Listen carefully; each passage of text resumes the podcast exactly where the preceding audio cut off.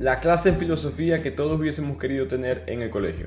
Dos expertos de la Universidad de Harvard nos explican que los chistes y la filosofía tienen más en común de lo que pensamos. Aprendamos sobre esta rama del conocimiento a través de los chistes con el resumen del libro Platón y un ornitorrinco entra en un bar. Arrancamos con otro episodio de Bibliotequeando. Como siempre, les habla su anfitrión Ricardo Lugo, arroba bibliotequeando en las redes. Sigan compartiendo la cuenta, dando like, siguiendo, promoviendo el podcast 5 estrellas para seguir mejorando nuestro conocimiento y cultura a través de los libros. También se pueden suscribir al blog de Bibliotequeando donde yo escribo distintos artículos sobre distintos temas de los libros que hacemos en el podcast y otros que no forman parte de esta lista. El link lo encuentran en la descripción de este podcast o en el link de las cuentas de las redes sociales. A mí este libro me encantó porque los que me siguen lo saben, yo amo la comedia como, como forma de arte, por supuesto me encanta la filosofía de una manera intelectual y este libro combina ambas cosas, combina dos mundos que, que se encuentran más de lo que pensamos, pero que no son, digamos, públicamente promovidos de esa manera. Eh, uno se siente cuando uno lee este libro que, que apenas está teniendo su traducción en español, se siente que uno está hablando con alguien inteligente en un bar. De una manera muy relajada, sin la sensación de como de mantener esa imagen. Si uno habla con un profesor de filosofía, uno se siente como que presionado. Pero aquí te sientes que estás hablando con alguien que sabe muchísimo de filosofía, pero te estás echando un trago con esa persona. Eh, el libro no trata de decirte cuál es la mejor este, filosofía o cuál es la historia de la filosofía, simplemente te explica ciertos conceptos, ciertos puntos importantes de la filosofía con chistes. De hecho, en el libro, ellos explican en la, introducción que, un agradecimiento que ellos tienen es a Groucho Marx, que fue un, comediante estadounidense en la época de la Gran Depresión, que él decía, estos son mis principios, si no te gusta, tengo otro.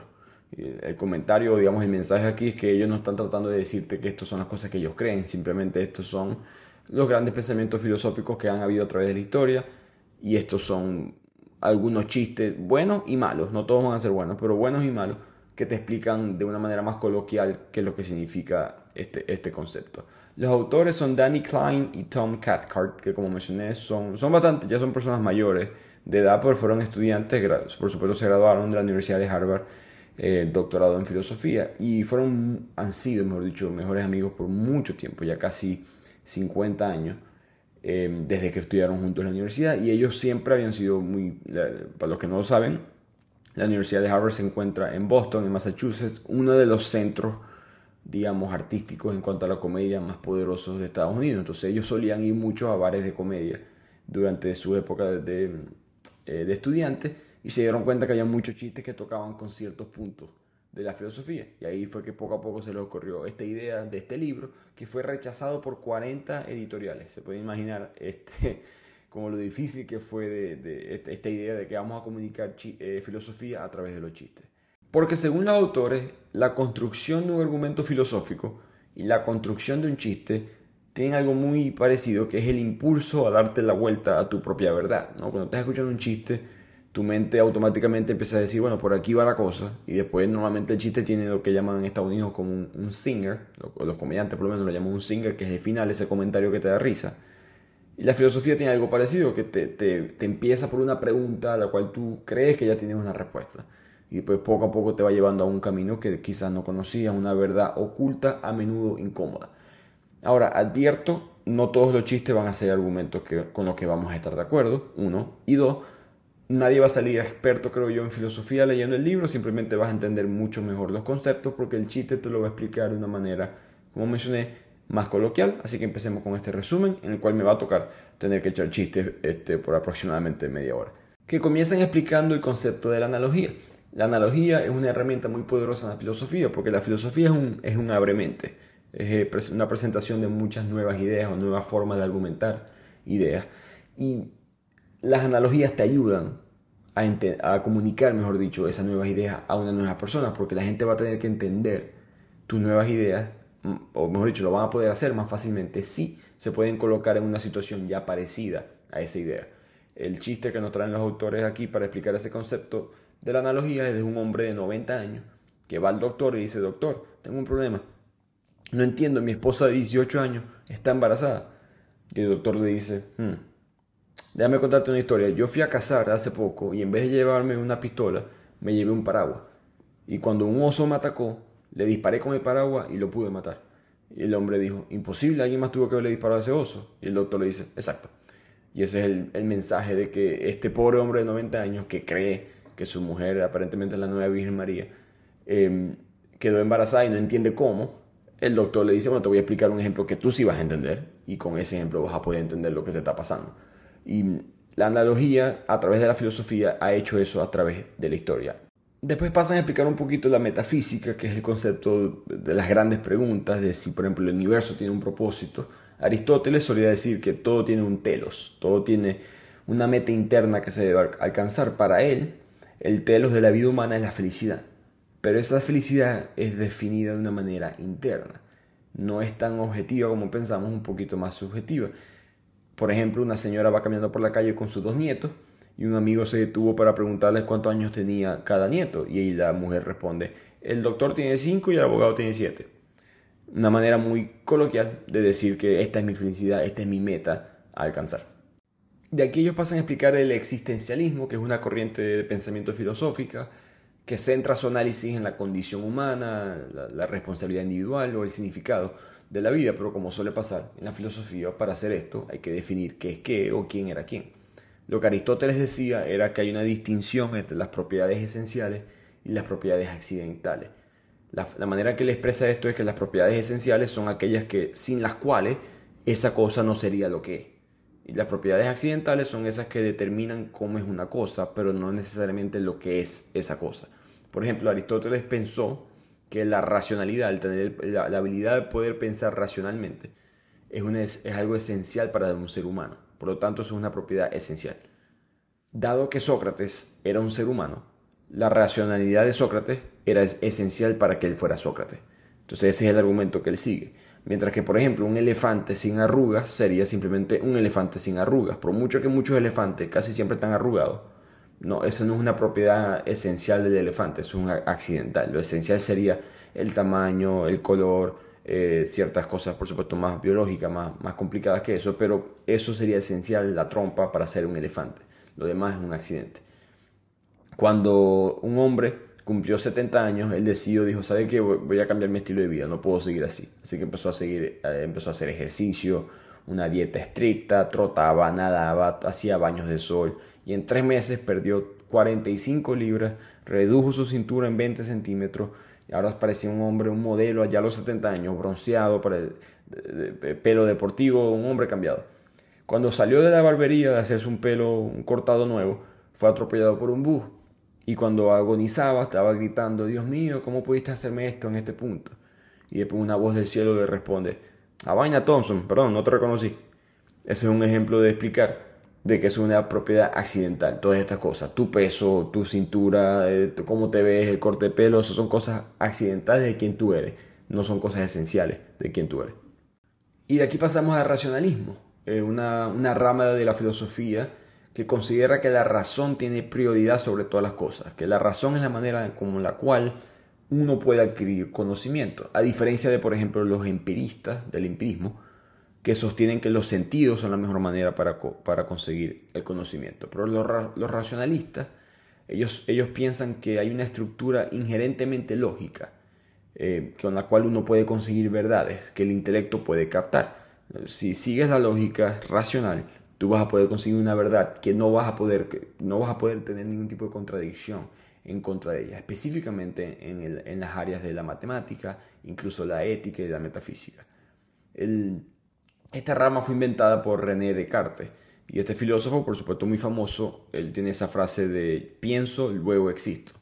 Y creo que esa frase a veces es utilizada de mala manera. Lo que él quiso decir con eso es que él estaba tratando de comprobar que la vida era real que, vamos, ¿cómo sé yo, a través de la lógica, de una manera racional, cómo sé yo que lo que yo estoy viviendo es verdad? ¿Cómo sé yo que los sentidos no me están engañando? ¿Cómo sé yo que, que no hay cosas que quizás estoy este, adquiriendo de mala manera en cuanto a conocimiento se refiere?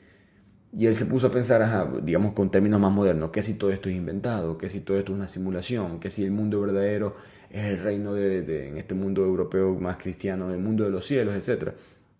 Él concluye de que, bueno, lo único que sé es que yo existo, porque alguien está pensando todas estas cosas que estoy pensando ahorita, Que si este cuerpo es de verdad, que si en verdad mi mente está en otro lado, que si lo que sea, es irrelevante. Lo que yo puedo determinar lógico y racionalmente es que yo existo porque yo pienso. Entonces, por eso de ahí viene la frase yo pienso, luego existo. Y la manera o el chiste, no es un chiste, es como una frase que los autores del libro nos quieren explicar lo que es un racionalista, es que ellos siempre viven entre un optimista y un pesimista. Es la mejor manera de, de, entender lo que es un racionalista. No están ni arriba, no están ni abajo, siempre, siempre miran todo de una manera un poquito eh, diferente. El optimista siempre te va a decir el vaso está medio lleno, el pesimista te va a decir que el vaso está medio vacío, y el racionalista te va a decir este vaso es el doble de grande de lo, que debería de ser. Pero pasando del racionalismo, ahora pasamos al concepto de la eternidad y el infinito. Dos cosas que, palabras que se usan bastante, pero la filosofía, como siempre, se pregunta varias veces qué es lo que en verdad significa. La eternidad es un concepto que es de, digamos, de la, de la naturaleza temporal y se aplica a las cosas que son atemporales.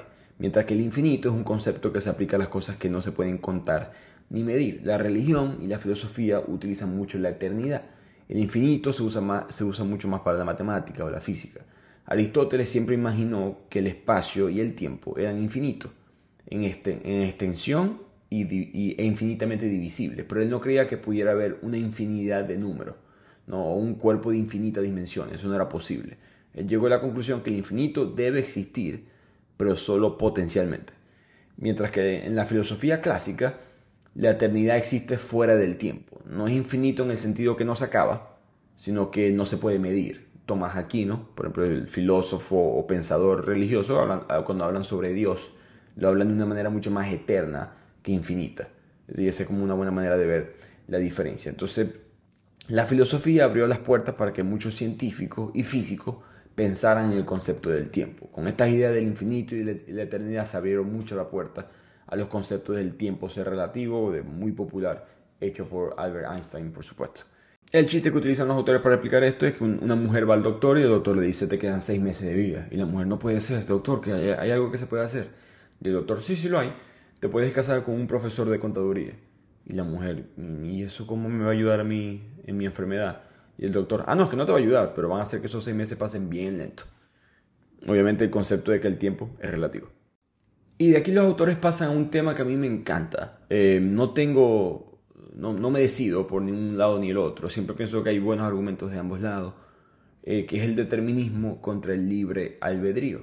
¿no? Que, que, las acciones de los seres humanos son causas, o mejor dicho, consecuencias inevitables, o hay un proceso de decisión individual. Y este, este, argumento se ve mucho en la política. Creo que los, políticos, los medios no entienden lo filosófico que es el, Em, el debate, pero es básicamente los grupos, por ejemplo, las sociedades, los países, actúan de cierta manera porque así es que decidieron actuar.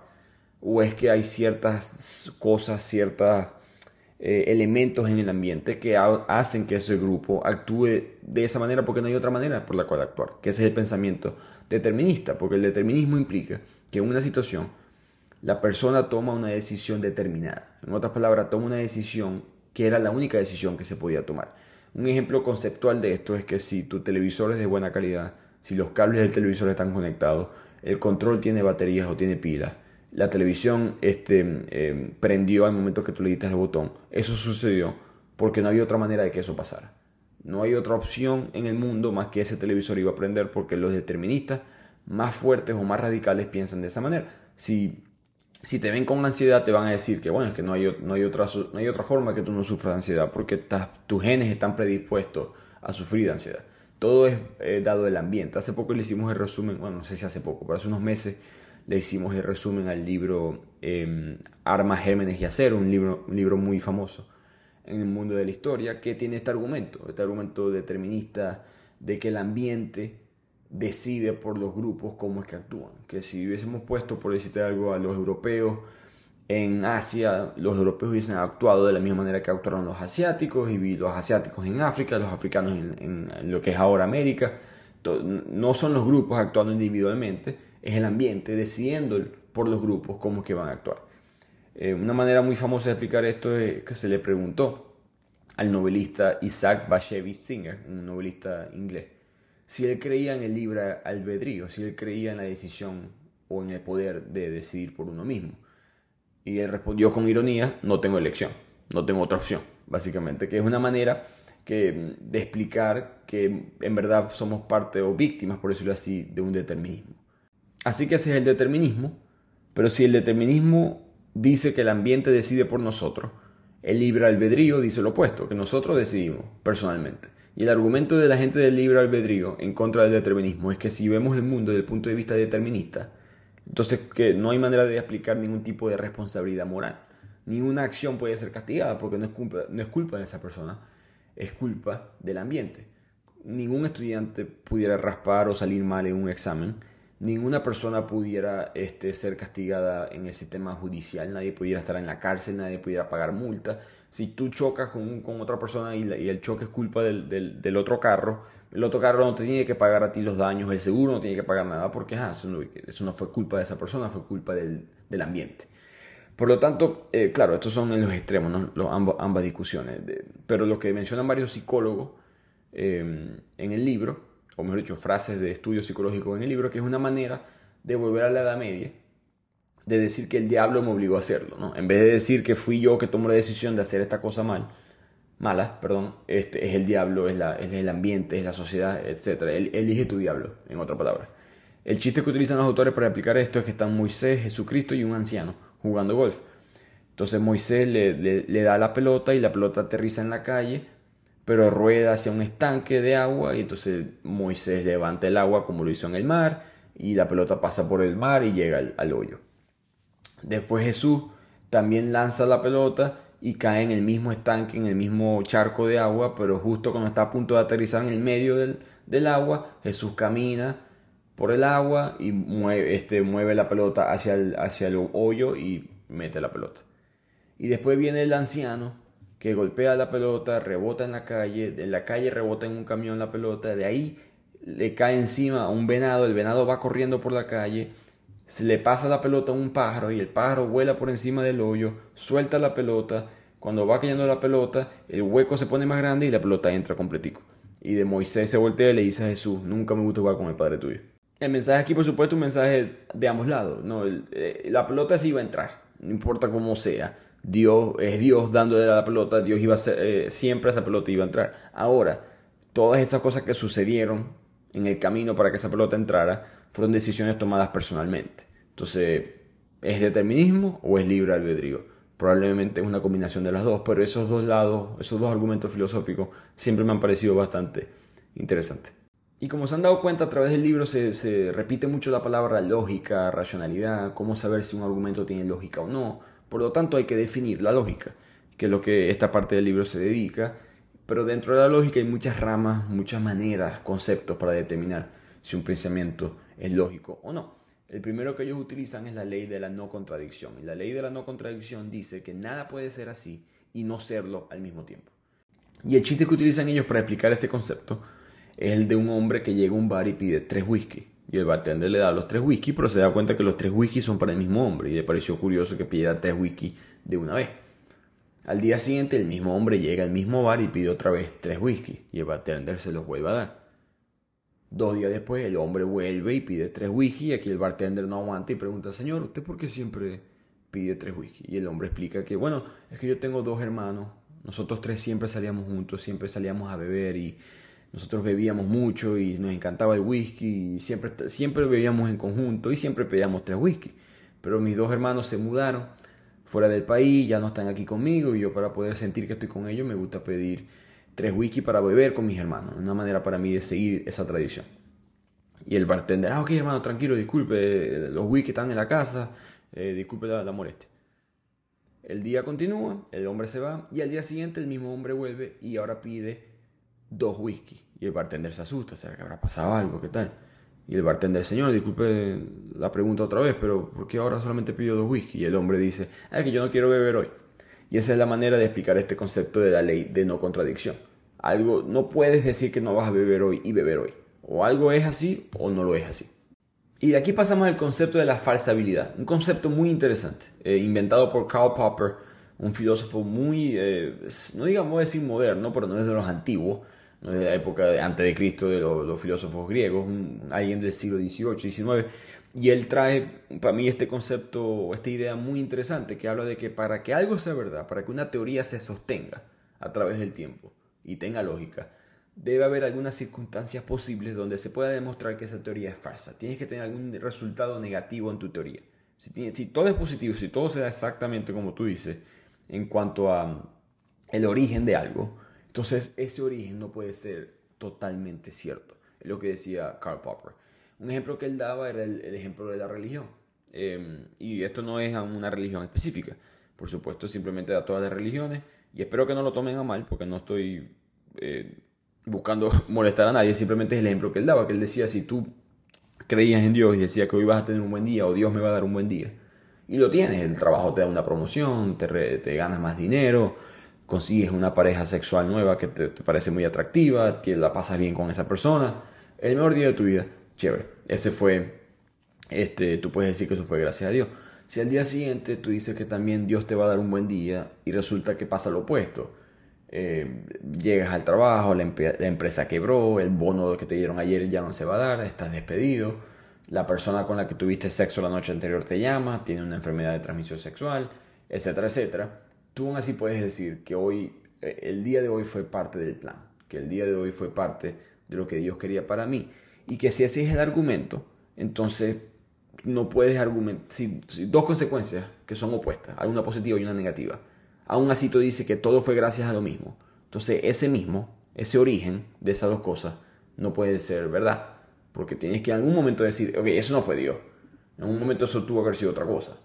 Es la única manera que tú puedas sostener de que Dios existe. Y lo puedes hacer, que es lo que decía él. Tú puedes decir que ciertas cosas son Dios y que otras cosas no son Dios. Pero si dice que todo es Dios, entonces Dios no es nada es el argumento de Karl Popper. El chiste que tienen los, autores para explicar esto es que hay un hombre le dice al otro, hey, ¿no te has fijado que si tú pones mantequilla de un lado del pan, cuando tiras el pan al aire y el pan, el pan sale volando por los aires y cae en el suelo, el pan siempre cae con el lado de la mantequilla mirando para arriba, siempre.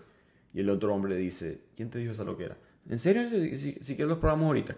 Entonces el hombre va, le echa la mantequilla al pan, tira el pan al aire el pan sale volando, cae en el suelo, pero cae del, lado, del otro lado. Cae con la mantequilla mirando para abajo. Y el otro hombre dice, ¿te fijas que no? Eso te dije que era mentira. Y el, y el tipo dice, ah, es que le eché la mantequilla del lado que no era. O tienes una evidencia de que estás equivocado, o lo que estás diciendo es mentira. También tenemos dentro de la lógica la lógica deductiva. Por ejemplo, todos los hombres somos mortales. Sócrates es un hombre, por lo tanto Sócrates es un mortal. Eso es una manera de tener lógica deductiva. Es sorprendente la frecuencia con la cual la gente mete la pata y argumenta algo totalmente incorrecto, como todos los hombres son mortales, Sócrates es mortal, por lo tanto Sócrates es un hombre, lo cual no sigue ningún tipo de lógica. Y eso pasa mucho este, hoy en día, es lo que dicen los autores. Y dentro de esta lógica deductiva hay ciertos errores que se cometen y el ejemplo específico que ellos dan es la falacia del post hoc ergo, que es una falacia que es el error de suponer que debido a que una cosa siga otra, esa cosa fue causada por la otra. En otras palabras, el error de correlación no implica causalidad.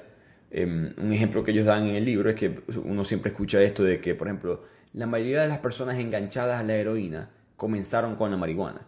Y los autores dicen, es cierto, pero aún más comenzaron con la leche. Como diciendo, puede ser, pero no puedes asumir que eso es así, porque si vas a decir que más gente probó esto, entonces también puedes decir que el alcohol, también puedes decir que la leche, que el agua, que las galletas. hay mucha correlación entre muchas cosas, pero tienes que comprobar la causa de una de mejor manera. El chiste que ellos ponen, un hombre va al doctor y dice, doctor, de verdad estoy en una situación complicada, mi esposa ya no tiene orgasmo. un señor ya mayor y dice, mi esposa ya no tiene orgasmo. Y el, doctor le dice, bueno, te voy a decir algo. Tienes que, la próxima vez que vayas a tener sexo con tu mujer, llévate una toalla y soplale en la cara cuando le soples en la cara, a tener un orgasmo. Y el hombre va, lleva sexo, tiene sexo con su esposa, le sopla así en la cara con la toalla, nada. La mujer no tiene un orgasmo. Al día siguiente el hombre va para el doctor y dice, doctor, no funcionó. Y él dice, bueno, ok, este, te, voy a recomendar, esto, parece que está grave, vamos a tener un, nivel más. Este, contrata a un hombre apuesto que los esté viendo ustedes tener sexo y cuando ustedes estén teniendo sexo, que él esté soplándole la toalla a los dos. Y el, el, hombre dice, ok, ok, doctor, listo. Entonces contratan a un joven, un chamo joven, les está soplando así con la toalla mientras los dos tienen sexo y nada, la mujer tampoco tiene un orgasmo. El hombre vuelve al doctor, doctor, nada, no funcionó, mi mujer no, no tuvo un orgasmo. El doctor le dice, bueno, creo que te va a tocar el nivel más fuerte. Si de verdad quieres a tu esposa y quieres que tenga un orgasmo, vas a tener que dejar que este joven tenga sexo con ella y tú eres el que tiene que soplar la toalla. Y el esposo, sí, sí, sí, yo amo a mi mujer, yo hago lo que sea. Entonces se va para su casa, el joven está teniendo sexo con, con su mujer y él está, el esposo soplando la toalla y fajado, soplando la toalla. Y poco a poco la mujer empieza como que a, pegar gritos y empieza a tener un orgasmo y al final ella llega al clímax. Y ahí el, el, esposo se para de soplar la toalla y le dice al joven, te fijas, así que se sopla una toalla, chico. Obviamente, el esposo cometió el pequeño error de, pensar que la toalla era la culpable del orgasmo de su mujer. Y otra falacia que mencionan los autores en el libro es la falacia de Monte Carlo. La gente que apuesta, por lo menos los que apuestan bien, van a reconocer esta. De hecho, creo que mucha gente se sorprende de que esto sea una falacia. Creo que no, no, no, la gente no está tan consciente de que esto en verdad es un error. Eh, el ejemplo que ellos dan los autores es el ejemplo del casino. Cuando uno va a un casino, la ruleta específicamente, tienen unas pantallas normalmente que te dicen cuáles son los resultados anteriores. Si la vez pasada cayó el 26 rojo, el 27 negro, etc. Entonces tú puedes ver, ah, mira, de las últimas 5 veces ha salido el negro 5 veces hay que apostar rojo porque tiene que salir rojo. Y es como que no, no porque eh, un evento no tiene nada que ver con el otro. ¿no? La probabilidad no cambia. Eh, si una moneda es cara o sello, puede salir sellos 10 veces seguidas. Sigue siendo la posibilidad 50% de cara o sello. Eh, no es un chiste, pero el comentario que se tiran los autores para explicar esto es que si te vas a subir un avión comercial y quieres, te, te da miedo que alguien traiga una bomba, entonces, bueno, si quieres sentirte más seguro, llévate tú la bomba, porque entonces es menos probable que alguien más tenga otra bomba. Eh, y esa es la lógica que estás utilizando al pensar que esas cosas funcionan así. Pasemos ahora al concepto del pragmatismo, que es un poco parecido al concepto de la filosofía utilitaria, pero radica o viene del filósofo estadounidense William James, que dice que la verdad radica en las consecuencias prácticas. En otras palabras, ¿qué puedo hacer yo con esto en la vida real? Digamos que la ley de la gravedad de Newton es verdadera pero no la considero verdadera o no me importa, no porque corresponda con, con la forma en que funcionan las cosas, como realmente son las cosas científicamente, sino porque ha sido, ha, sido demostrada que es útil para predecir el comportamiento de dos objetos en relación entre sí mismos bajo distintos tipos de circunstancias. Esa es la importancia de la ley de la gravedad y por eso es que tienen algún tipo de valor dentro del concepto del pragmatismo. El chiste que cuentan los autores es que hay una mujer que va para la policía y denuncia que su marido ha sido desaparecido y le piden la descripción de su marido y dice, bueno, no, él mide metro ochenta y cinco, eh, bien formado, músculos, cabello grueso, pelo rizo, y, su amiga que está con ella le dice, ¿qué estás hablando? Si tu marido mide 1,65, es calvo y tiene una barriga enorme. Y la mujer dice, ¿pero quién va a querer recuperar a ese? El concepto es, bueno, el pragmatismo, no, no, es, no me interesa, obviamente, el, mi marido de verdad, porque no, me sirve, prefiero este que estoy inventando. Así que el pragmatismo es una manera de determinar la utilidad, o mejor dicho, que la realidad de algo a través de su propia em, consecuencia práctica. Al mismo tiempo existe la fenomenología, que es un concepto filosófico que trata de determinar la verdad a través de la experiencia humana. Yo determino si algo es verdad, si podemos experimentar lo mismo de manera, entre comillas, objetiva. El, chiste que utilizan los autores para explicar esto es que hay una mujer que va a hablar con su ginecóloga y le dice, doctora, tengo un problema, ya mi esposo no me excita, me está costando. Y la doctora dice, ok, tranquila, este, yo voy a hacerle un análisis a ambos. Traiga, tráigase mañana a su esposo. Y así podemos analizar la cosa. La mujer llega al día siguiente, se trae a su marido. La doctora le dice al marido, señor, por favor, ¿se puede quitar la ropa? El, señor se quita la ropa. La doctora, ok, ¿puede darme unas vueltas, por favor? Y el, señor da su vueltica, desnudo ahí en, la oficina. Ok, ok, listo, se puede poner la ropa nuevamente. Eh, el doctor se sale, el, hombre, perdón, se sale del consultorio y la, la, doctora le dice a la mujer, tú estás en perfecto estado de salud, porque a mí tampoco me excita el hombre ese. El ejemplo, por supuesto, de este chiste que la doctora también sintió la misma experiencia, el mismo fenómeno que sintió la esposa. Una manera, por supuesto, cómica de explicar el concepto. Algo que debo aclarar, que aclaré al principio, pero quiero dar un poquito más de detalle. Todos estos chistes, por supuesto, no son, no todos son el mejor chiste de la historia, no todo el mundo va a estar riéndose por carcajada por minutos, pero eh, son buenos para explicar el concepto filosófico, uno, pero recordemos que son escritos para un sentido de humor de otra cultura. ¿no? Eh, es muy difícil, otro idioma en total. Todos estos chistes están traducidos. Yo leí este libro, fue en inglés. Eh, la publicación en español, de hecho, es bastante difícil de conseguir. El libro va a ser más fácil de conseguir en inglés. Por lo tanto, he tenido que cambiar ciertas palabras, eh, ciertos ejemplos para que traduzca mejor, tratar de traducir mejor a la cultura nuestra, que considero yo es muy difícil de hacer, así que me disculpan si algunos chistes no se traducen bien o si piensan, mi alma una cero risa, ¿qué tal? En parte es porque estos chistes son para otra cultura. Pero pasemos a otro concepto filosófico dentro de la ética, que es la virtud platónica, que nos dice que el sentido de la vida es tener la principal virtud, que es la sabiduría. Platón, de ahí viene el nombre de virtud platónica, definió la sabiduría como la comprensión de la idea del bien. Si tú sabes comprender lo que es el bien, tú vas a ser la persona más sabia. Al ser la más sabia va a tener la mayor cantidad de virtud en tu vida. El chiste que utilizan los autores para explicar esto es la de un genio que le ofrece a un profesor de filosofía tres bendiciones. O mejor dicho, le dice, tienes que elegir una bendición de estas tres que te voy a ofrecer. Entonces el genio le dice al profesor, puedes elegir sabiduría, belleza o 10 millones de dólares. Inmediatamente el profesor de filosofía dice, dame sabiduría. Y entonces cae un relámpago, el profesor parece como que transformado, de la magia, y se cumple la bendición, y ahora el, profesor de filosofía es el hombre más sabio del mundo. Así que se sienta, se pone a pensar en la vida, y mientras está pensando le llega un estudiante le dice, profesor, profesor, ¿en qué está pensando? Y el profesor dice, debí de haber elegido los 10 millones de dólares. Creo que ese fue un pequeño chiste para, de los autores para como que criticar un poco el argumento de la sabiduría. Em, pasemos ahora al utilitarismo, que es este concepto utilitario de que la rectitud moral de un acto, el valor de un acto está determinado únicamente por su consecuencia. El chiste que utilizan los autores, utilizan dos chistes muy buenos, eh, buenos en, teoría, eh, para, para, explicar este concepto. Una, una mujer va caminando por la piscina y se da cuenta que hay un hombre muy guapo, está en la piscina del country club, un hombre muy guapo, joven, con los cuadritos, los abdominales, y se le acerca y dice, oye, yo creo que nunca te haya visto por aquí. Y el hombre dice, no creo que me hayas visto, acabo de salir de la cárcel, primera vez, después de 15 años. Y la tipa dice, oh, oh Dios mío, 15 años, ¿por qué? ¿Qué hiciste? Yo asesiné a mi esposa. Y la mujer dice, ah, o sea que estás soltero no importa mucho la moral, o mejor dicho, la, acción, sino que cuál es el valor utilitario. De que ah, mataste a tu esposa, bueno, lo que me importa a mí es que estás soltero. Y es una manera de explicarlo. El otro chiste es el de un hombre que entra a un bar y ve a una mujer atractiva y le dice, ¿te acostarías conmigo por un millón de dólares? Y la mujer, un millón de dólares, bastante dinero, yo creo que sí, sí, sí, sí lo hago. Y el hombre le dice, eh, cambio de opinión, ¿por qué no lo hacemos por 20 dólares? Y la mujer le dice, anda y piérdate, ¿quién crees que soy yo? Y el hombre le responde, ah, no, es que ya sabemos quién eres tú, lo que estamos ahora es debatiendo el precio. El concepto de, bueno, eh, utilitariamente ya yo definí de una cierta manera qué es lo que tú eres. Y de aquí pasamos al emotivismo, un concepto de la metaética, que dice que en vez de preguntarte a ti mismo qué acciones son buenas, deberías preguntarte qué significa decir que una acción es buena y que tus emociones van a determinar esa verdad.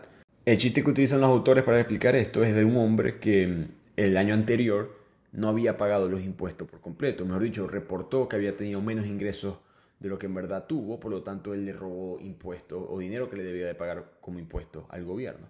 Y esto no lo dejaba dormir, no, podía, vivir una vida normal con esto, así que él le manda una carta a la oficina del gobierno de los impuestos y le dice, em, querido gobierno, no he podido dormir todas estas noches sabiendo que he hecho trampa con mis impuestos sobre la renta les mentí sobre mis ingresos, así que aquí les adjunto un cheque por 150 dólares. Si después de mandar este cheque todavía no puedo dormir, les mando el resto. Este chiste, por supuesto, es una manera sarcástica de representar que lo que tú sientes se puede convertir en realidad. Pero pasemos ahora al, último concepto dentro de la ética en este libro, que es la ética de la situación, que nos dice que para determinar si algo es ético o no, todo va a depender de la combinación peculiar de los factores en esa situación. En otras palabras, no hay respuesta correcta para un caso general. Siempre las respuestas van a ser cada caso específico. Em, no puedes decir, esta es la manera de criar a los hijos, esta es la manera que se debe tratar a tu pareja. Todo depende, bueno, quién es la pareja, quiénes son tus hijos, cuál es tu estatus socioeconómico, familia, valores, etc. Eh, y esos, esa, esos valores, esas combinaciones específicas determinan si algo es ético o no es ético. El ejemplo que traen los autores es de unos ladrones que se meten a robar un banco y alinean en la pared a todos los empleados del barco y a todos los clientes que estaban en el banco. Los dos últimos, las dos últimas personas que están esperando en la esquina para ser robadas, uno le pasa un reloj, el reloj que tenía puesto se lo pasa al otro, porque los ladrones están robando todo, están robando las, carteras, las joyas, relojes, etc. Entonces la otra persona le dice a su amigo, ¿y este reloj qué? Estos son los 50 dólares que te debo. Una manera muy buena de explicar que, bueno, si tú hubieses entregado ese reloj para pagarle al amigo tuyo 50 dólares que le debías, en cualquier otra situación hiciste lo ético, pero en este momento no es ético. Pasemos ahora a la filosofía de la religión, que la religión ha sido tocada un poquito levemente a través de ciertas teorías en el libro, pero ahora se van a enfocar en aspectos de la religión específica, de ciertos debates filosóficos dentro de la misma. Y para aclarar, los, filósofos nunca han visto a Dios como un Padre Celestial. si están leyendo sobre un filósofo, especialmente los filósofos de la antigua Grecia, que es 500 años antes de Cristo, aproximadamente, estos filósofos no se refieren a Dios de la misma manera que tú y yo nos referimos a Dios. Ellos no hablan de un Padre Celestial. Ellos hablan de Dios como una especie de fuerza, parecido a la fuerza de la Guerra de la Galaxia en Star Wars. Eh, algo así. Eh, ese tipo de... Eso es lo que es Dios para un filósofo. Y uno de los debates, por supuesto, más fuerte es, bueno, si existe o no. Y los filósofos hace tiempo estuvieron de acuerdo diciendo que discutir esto es inútil. Es inútil que un creyente y un ateo discutan entre sí. Esto se debe a que ellos van a interpretar todo de manera diferente.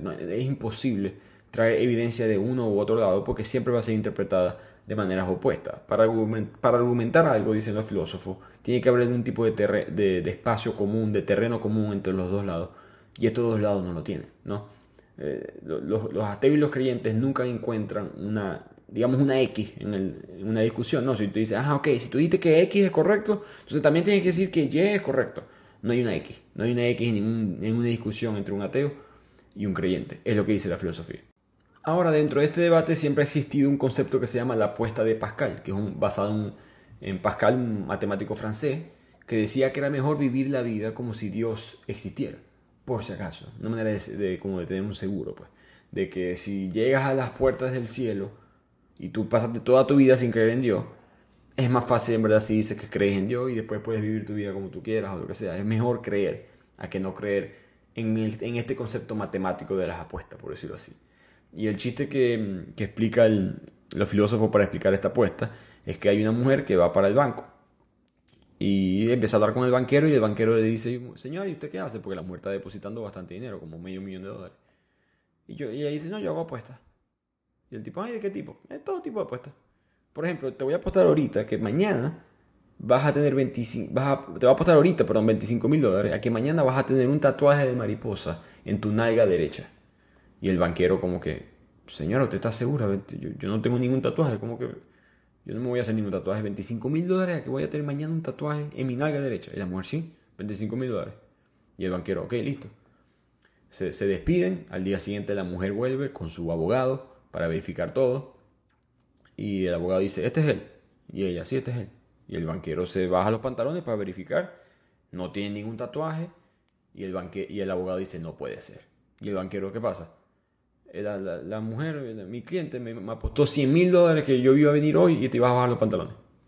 La mujer realizó una apuesta de Pascal, un seguro por si acaso algo malo pasa. Pasemos ahora a la filosofía del lenguaje, que es un tema que me llama muchísimo la atención, no solamente por la lectura, sino que eh, desde que aprendí un poco sobre esto, hasta me asusta.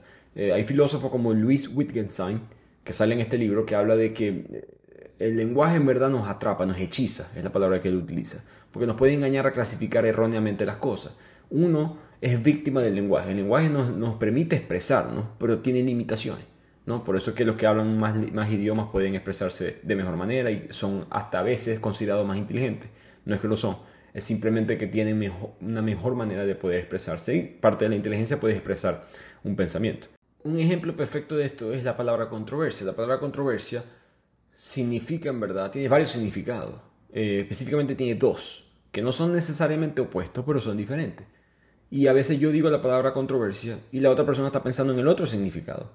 Y esa persona me responde pensando que yo estoy hablando su significado y yo pienso que ella, ella o él está hablando el mío.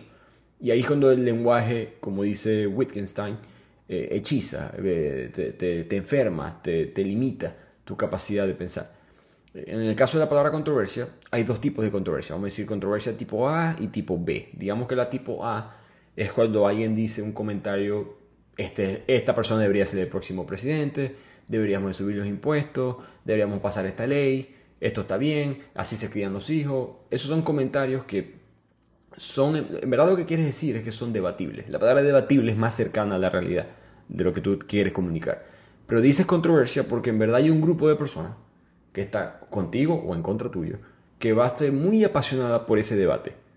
Va a reaccionar a tu comentario y por ende se dice que eh, esa, mm, ese, ese comentario, esa frase es controversial.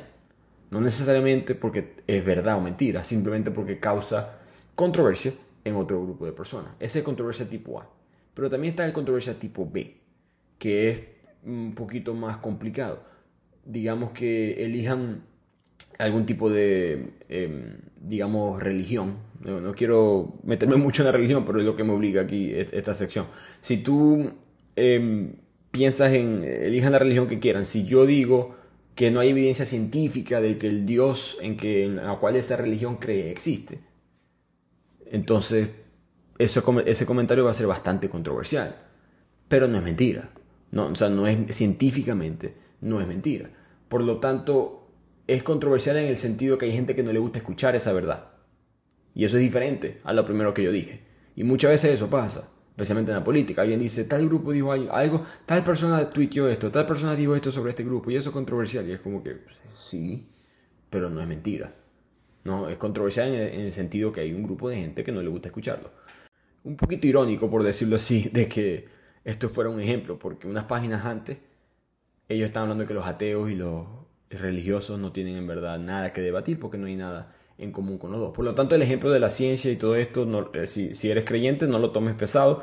Los autores no están en contra de nada, simplemente están dando un ejemplo. Creo que sin darse cuenta también de la filosofía de la religión que discutimos antes. Pero eh, básicamente el concepto es que la manera en que tú hablas te pone dentro de un marco lingüístico y a veces no te das cuenta que eso te limita. Uno, y dos, que a veces estás en otro marco lingüístico diferente al que piensas que estás adentro. El chiste que utilizan para explicar eso es que un amigo le dice al otro, hey, de, estas cosas, que, ¿cuál de estas cosas no pertenece al grupo? ¿Herpes, gonorrea o un tipo que vende Herbalife? Y el tipo le dice, bueno, el, amigo le dice, el tipo que vende Herbalife. El tipo dice, no, la gonorrea, porque eso es lo único del cual te puedes deshacer. Pero ya que estamos en temas controversiales, continuemos ahora con la filosofía social y política. Específicamente Thomas Hobbes, John Locke, Jean-Jacques Rousseau. Thomas Hobbes muy famosamente decía que el gobierno era un mal necesario, por decirlo así, porque los seres humanos somos hasta cierto punto unos salvajes, no vamos a matar todos entre nosotros a menos que hayan ciertas órdenes, leyes, etc. Rousseau del otro lado diciendo que no, no, el gobierno es un mal punto que nosotros eh, somos unos salvajes eh, solamente porque tenemos un gobierno encima. Nosotros en nuestro estado natural somos básicamente eh, una especie primitiva, sana, sin guerra, desigualdad, etc. El punto de, que traen los autores en el libro es que siempre los filósofos han habido, siempre ha existido un intercambio justo entre los beneficios del Estado y los beneficios del individual, del individuo, perdón. Y eso siempre ha sido un debate muy fuerte en la filosofía. El chiste que ellos traen es que hay una mujer que demanda un hombre por difamación, porque ella dice que él la llamó a ella una cerda. El hombre va a la corte y es declarado culpable, y es obligado a pagar daños y perjuicios. Después del juicio le pregunta al juez, ¿esto significa que ya yo no puedo llamar cerdo a esta señora? Y el juez le dice, eso es correcto porque fuiste declarado culpable, más nunca puedes llamar cerdo a esa señora. Y el, hombre pregunta, ok, entonces, ¿también significa que no, que no puedo llamar a un cerdo señora Gómez, que es el nombre de la señora que, lo demandó. Y el juez dice, no, puedes, llamar a un cerdo señora Gómez si quieres, eso es legal. Entonces el hombre mira a la señora Gómez, la mira a los ojos fijamente y le dice, buenas tardes, señora Gómez. Este chiste, por supuesto, es un ejemplo perfecto de la batalla eterna entre el gobierno y el individuo. Y de aquí los autores pasan a las filosofías económicas y se enfocan bastante en el capitalismo y cómo las personas se comportan acorde a estas filosofías. Y esta parte del libro, en, verdad, en, vez de explicar, eh, digamos, ciertos conceptos, se enfocan mucho en distintos tipos de chistes para explicar cómo funciona, eh, digamos, el capitalismo. Tienen dos chistes en particular. Uno es de un hombre que va a un banco, pide prestado 200 dólares por seis meses. Dice, si usted me prestan 200 dólares, yo les pago los intereses, que son 10, 10 dólares de interés y la garantía que les doy a ustedes de que yo voy a pagar este préstamo es mi Ferrari. Aquí está mi Ferrari, aquí tienen las llaves. Si yo no pago el préstamo, ustedes se quedan con el carro, yo en seis meses vuelvo. Y el banquero como que, bueno, esto está raro, pero ok. Toma el carro, listo, firma el contrato. A los seis meses, el hombre vuelve, paga los 10 dólares de intereses y recupera su, eh, su Ferrari. El oficial de banco le, le, pregunta, señor, disculpe la pregunta, pero ¿Cómo es que un hombre que tiene un Ferrari necesitaba pedir prestado este, este dinero? Y el hombre le responde, es que me tuve que ir para Europa durante seis meses. Dígame dónde más puedo yo estacionar un carro por 10 dólares. Este es uno de esos chistes que no se traduce muy bien culturalmente, pero básicamente en muchas ciudades como Nueva York, en Estados Unidos, no hay donde estacionar los carros, en parte de Europa también, no hay, no hay donde estacionar los carros. Normalmente tienes que tener el carro parado afuera de tu casa y hay que mover el carro dos veces a la semana porque pasan a limpiar la ciudad, etcétera. No hay manera de dejar un carro afuera sin que le pase nada, sin mencionar que te lo pueden robar, etcétera. Entonces es muy, cultura que tú dejes el carro en algún tipo de estacionamiento privado que te cobra una mensualidad y mensualidad cara, puede ser es 250 dólares hasta 300 dólares mensuales, dependiendo la zona, te puede salir hasta mucho más que eso. Por lo tanto, hay, hay el beneficio del tipo de pedirle prestado este dinero al banco con el carro como seguridad. Y otro, eh, digamos otro ejemplo, otro chiste que tiene el libro para eh, demostrar pequeñas sutilezas del sistema eh, económico capitalista, habla de un hombre que fue a comprar un burro. Un burro que, le, que costaba 100 dólares. Él compra, entrega el dinero, el granjero va a buscar el burro y después se devuelve el granjero con cara de triste. Ay, señor, disculpe, qué pena, pero se me acaba de morir el burro. No, no tengo un burro que, venderle. Y el señor le dice, no, tranquilo, pero deme el burro así. ¿Cómo así? ¿El burro muerto? Sí, sí, deme el burro muerto, no importa. ¿Qué va a hacer usted con un burro muerto? Lo voy a rifar. Yo voy a hacer una rifa para ese burro. Pero usted no puede rifar un burro que esté muerto. Claro que puede, no se preocupe por eso. Deme el burro. Hacen la transacción y el hombre va y empieza a hacer una rifa unas semanas ahí por todo el pueblo rifando un burro. Pero él nunca dice que el burro está muerto, siempre dice que es un burro, un burro vivo. Y eventualmente el granjero se lo consigue y le dice, mira qué pasó con el burro ese que, rifaste, el burro que decía que estaba vivo pero en verdad estaba muerto. Te dije que yo lo iba a rifar, vendí 500 boletos a 2 dólares cada uno, hice 1000 dólares, menos los 100 que te pagué me, quedaron 900. Bueno, en verdad 898. Y el tipo, ¿cómo así? Si la gente no se quejó. Claro, sí, se quejó. El que ganó fue el único que se quejó. y, le, devolví sus dos dólares. Ya. Y ahí otro ejemplo de cómo funciona este, ciertas cosas del sistema. Y de aquí el libro que ya en su parte final pasa a la filosofía del derecho, donde se estudian las preguntas básicas a través de la historia de la ley, filosóficamente, principalmente la pregunta de cuál es el propósito de las leyes. Aristóteles decía que las leyes debían de promover el desarrollo del carácter virtuoso por ejemplo, el no orinar en una plaza pública es promover el desarrollo de estándares morales más altos en todos los grupos. Otros filósofos llegan a conclusiones muy parecidas, como Emmanuel Kant, con el propósito de que las leyes deberían codificar los deberes morales. Toda es intención de que las leyes lo que tienen que hacer es mejorar los estándares de la sociedad, pero los utilitarios le dan un toque más, porque ellos analizan, como siempre, las cosas desde el punto de vista de sus consecuencias para el mayor número de personas. Por lo tanto, los utilitarios siempre estuvieron muy en contra del uso de la evidencia circunstancial dentro de las leyes, porque podía traer consecuencias negativas, como encarcelar a una persona inocente. Porque eso por un utilitario eh, se, ve muy mal, porque si una persona que es un buen ciudadano, respeta, es de esas personas que mantiene los estándares morales altos, lo pones en la cárcel, se quiebra el sistema. Tarde o temprano eh, perdemos más de lo que, que estamos ganando. No solamente la persona mala continúa en la calle, por decirlo así, pero alguien bueno ahora le quita muchos puntos a la sociedad desde el punto de vista utilitario.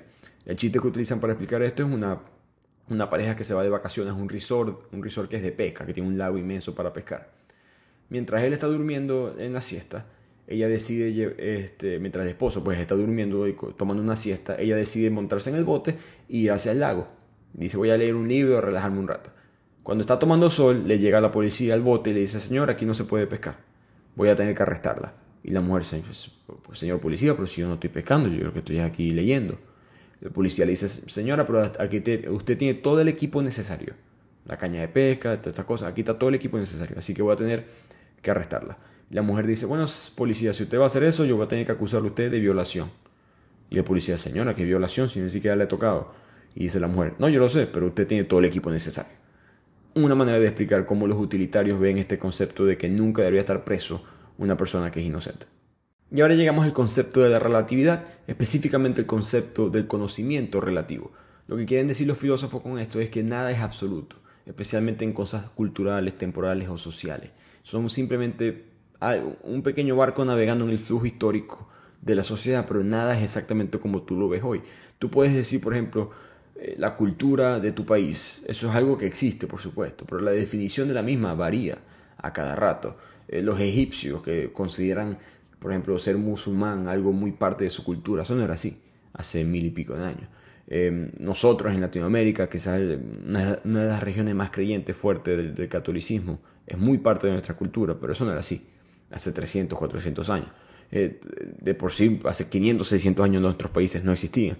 Eh, la cultura siempre cambia, la definición de la misma siempre está cambiando. Las bubucelas, me acuerdo, en el Mundial de Sudáfrica de fútbol en el 2010, eso es algo en verdad que la gente estaba diciendo que eso era parte de la cultura de Sudáfrica. En verdad, eso empezó como en los 80, o sea, no es tan parte de la cultura. ¿Cuántos géneros musicales? Creo que el reggaetón es muy parte de la cultura puertorriqueña. Hoy en día, digan eso hace 40 años cuando era la salsa, ¿no? Las cosas van cambiando poco a poco. La definición existe, pero digamos, los, los, los elementos de esa definición siempre están variando. Un buen chiste para explicar esto que sale en el libro es que había un hombre muy rico, extremadamente rico. Nació pobre y se hizo rico y estaba muy triste porque ahora estaba en el lecho de su muerte y nunca pudo disfrutar su dinero y quería poder llevárselo al cielo. Así que empezó a rezar y a rezar y a rezar para poder llevarse parte de su riqueza al cielo. Y hubo un ángel que lo escuchó y le dijo, ¿sabes qué? Te voy a, te, voy a hacer el favor, te voy a conectar aquí con Dios para, que, para ver qué dice. Total que Dios le da como un permiso especial para que se pueda llevar una maleta grande, full de puras barras de oro, puras láminas de oro, puro oro puro, una especie de, de bloque de oro para llevárselas al cielo. Entonces cuando él llega a las puertas del cielo, San Pedro le pregunta, ella a tiempo, tú no, puedes pasar con eso, no puedes pasar con una maleta. Y el hombre dice, no, porque yo tengo un permiso que, Dios me lo dio, tranquilo. Entonces San Pedro, déjame chequear. Va, se, se, devuelve, chequea y dice, ah, no, sí, sí perdón, mala mía, sí, tienes un, tienes, un, tienes un permiso. Pero puedes abrir la maleta rapidito para, para revisar qué es lo que tiene. Y el señor, sí, como no, que está ahí orgulloso, abre su maleta full de bloques de oro y, el, y San Pedro le dice, ¿trajiste ladrillos de concreto? La riqueza en un lugar es pobreza en otro. Como diría Einstein, todo es relativo. Y esta frase de que todo es relativo, dicen los autores, todo el mundo la dice, pero nadie la entiende. Es algo muy profundo, es algo muy parte de lo que significa ser un ser humano, pero no todo el mundo comprende lo relativo que es cualquier tipo de frase que uno diga en el diario. El ejemplo que ellos dan, que ellos una vez pidieron comida china, o como dirían los chinos, comida.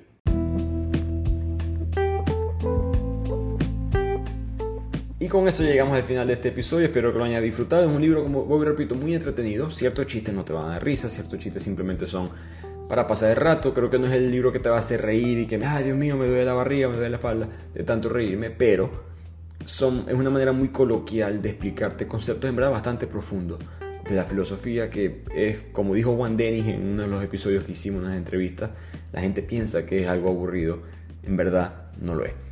Así que espero que hayan disfrutado este resumen y nos vemos la próxima semana en otro episodio de Bibliotequeando.